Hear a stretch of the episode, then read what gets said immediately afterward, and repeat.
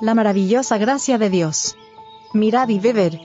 Como Moisés levantó la serpiente en el desierto, así es necesario que el Hijo del Hombre sea levantado, para que todo aquel que en él cree, no se pierda, mas tenga vida eterna. Juan 3, versos 14 y 15. El alzamiento de la serpiente de bronce. Números 21, versos 4 al 9, tenía por objeto enseñar una lección importante a los israelitas. No podían salvarse del efecto fatal del veneno que había en sus heridas.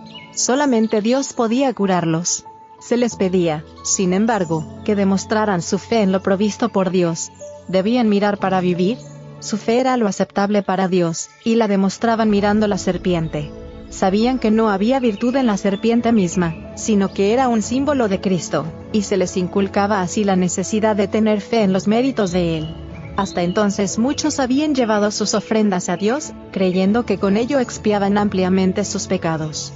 No dependían del Redentor que había de venir, de quien estas ofrendas y sacrificios no eran sino una figura o sombra, el Señor quería enseñarles ahora que en sí mismos sus sacrificios no tenían más poder ni virtud que la serpiente de bronce, sino que, como ella, estaban destinados a dirigir su espíritu a Cristo, el gran sacrificio propiciatorio.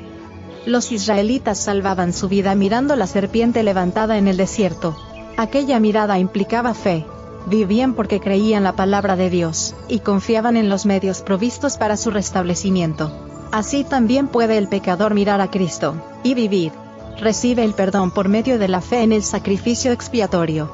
En contraste con el símbolo inerte e inanimado, Cristo tiene poder y virtud en sí para curar al pecador arrepentido. Aunque el pecador no puede salvarse a sí mismo, tiene sin embargo algo que hacer para conseguir la salvación. Al que a mí viene, no le echo fuera. Juan 6, verso 37 pero debemos ir a Él, y cuando nos arrepentimos de nuestros pecados, debemos creer que nos acepta y nos perdona. La fe es el don de Dios, pero el poder para ejercitarla es nuestro.